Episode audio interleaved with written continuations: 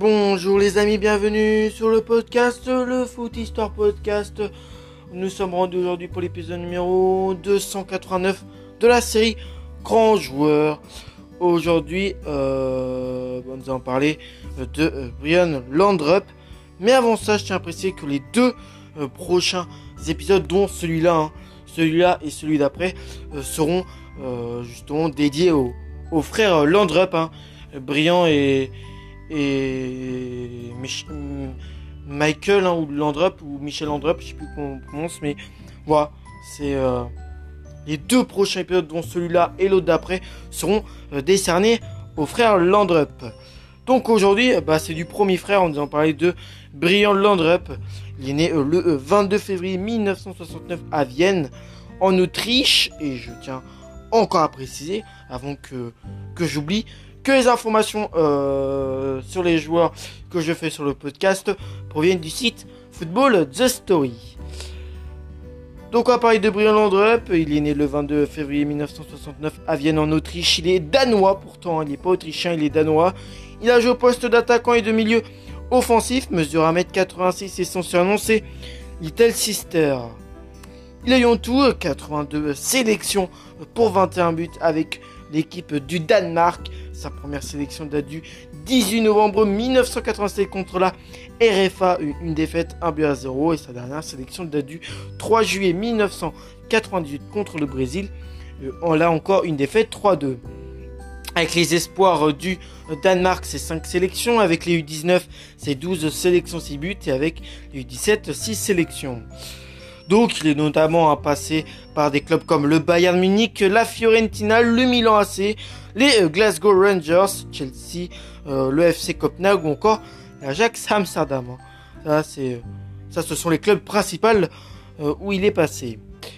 Brian Landrup est largement considéré comme l'un des plus grands footballeurs danois de l'histoire, comme son frère Michel, Michael Landrup ou Mi- Michael Landrup, hein, on sait comme vous voulez, de 5 ans son aîné, euh, un homme dans l'ombre du euh, grand frère euh, trop imposant, mais qui, à défaut d'avoir le charisme et, l'ego de Zlatan Ibrahimovic, a su emmener son pays plus haut qu'il ne l'espérait. Né en 1969 à Vienne, en Autriche, le jeune bambin est issu d'une famille de footeux à l'époque. Son père, fin, fin, euh, est attaquant et évolue au Wenner Sport Club. Rentré euh, au pays à euh, Brondby, c'est tout naturellement dans ce club que Briand effectue ses débuts dans le football. L'étape suivante se passe en Allemagne, d'abord au Bayern Uerdingen euh, en 1989, euh, sans trop de pression médiatique, puis au Bayern Munich en 1990, considéré comme le joueur le plus cher de Bundesliga à l'époque. Landrup fait sensation sous ses nouvelles couleurs. Pour sa première saison, il plante 9, euh, à 9 reprises en 33 rencontres, mais une grave blessure au genou droit, au genou droit lors de la euh, deuxième saison euh, et le doute ne lui permettant pas de briller en Bavière. Le bilan reste tout de même plus que satisfaisant. De plus fâché avec son sélectionneur de l'époque, Richard Moller Nielsen. Euh, il a abandonné l'équipe danoise quelques temps avant de revenir sur sa décision au printemps 1992 au, au vu, euh, en vue de l'euro. euh, en vue de l'euro suédois, puisque le Danemark remplace une équipe de Yougoslavie disqualifiée en raison de la guerre des Balkans. Son frère euh, Michael a lui décliné l'invitation. Sans le pilier euh, du Barça, les Danois passent quand même tous les obstacles. Un match courageux contre l'Angleterre, une défaite contre la Suède, puis une victoire surprise contre l'équipe de France euh, qui les envoie en demi-finale contre le tenant du titre, les Pays-Bas de euh, Marco van Basten, Ruud Gullit et de Frank. Euh, Brian Landrup et ses coéquipiers sortent les Orange au penalty, puis ils finissent le travail en finale contre l'Allemagne, une victoire de 2 à 0 euh, et réalisent l'une des plus grandes surprises du football international. Élu meilleur joueur du tournoi, euh, Briand s'y révèle comme un organisateur brillant. En réussissant euh, un euro parfait, il s'est montré déterminant dans la conquête du sacre continental de la Danish Dynamite.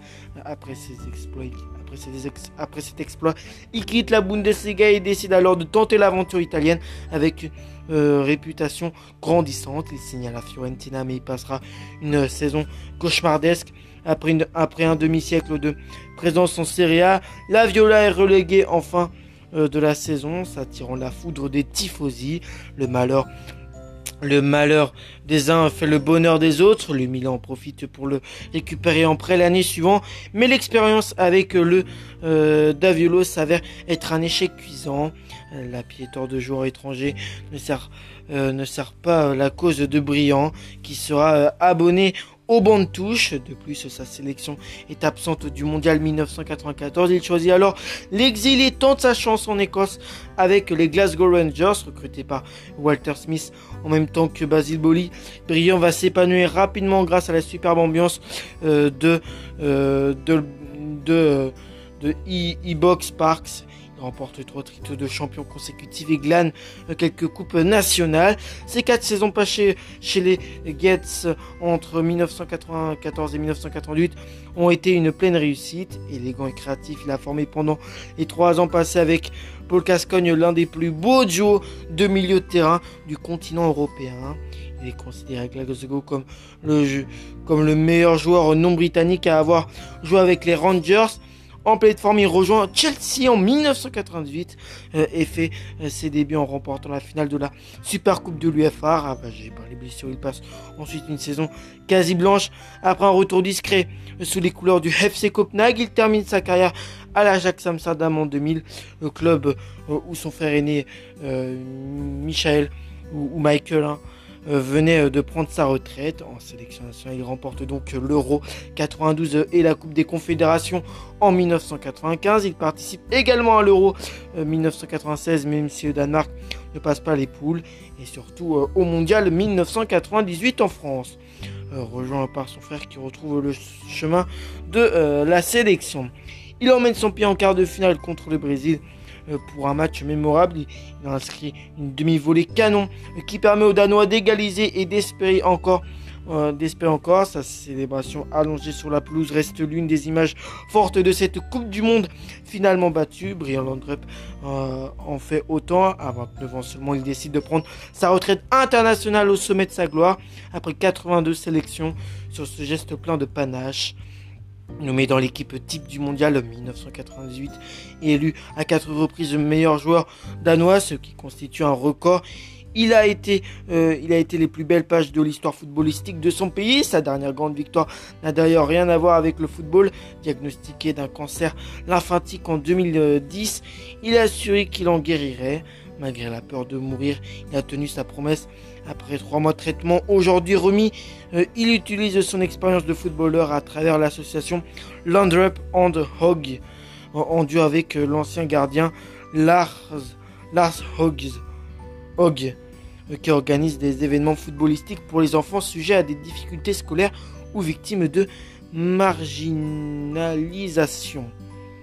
Voilà pour, pour tout sur sur Brian Laudrup. J'espère euh, que ça, vous a plu, que vous avez apprécié d'entendre euh, son histoire, hein, son parcours, qui est quand même assez touchant. Voilà. Puis après, niveau palmarès, euh, niveau palmarès et d'extinction personnelle, c'est plutôt bien armé, hein, Brian Landrup. Mais voilà, je vais pas tout, tout, tout vous citer, mais c'est bien chargé. Allez, je vous retrouve euh, au prochain épisode. J'espère que celui-ci vous a plu. Allez, ciao ciao les amis.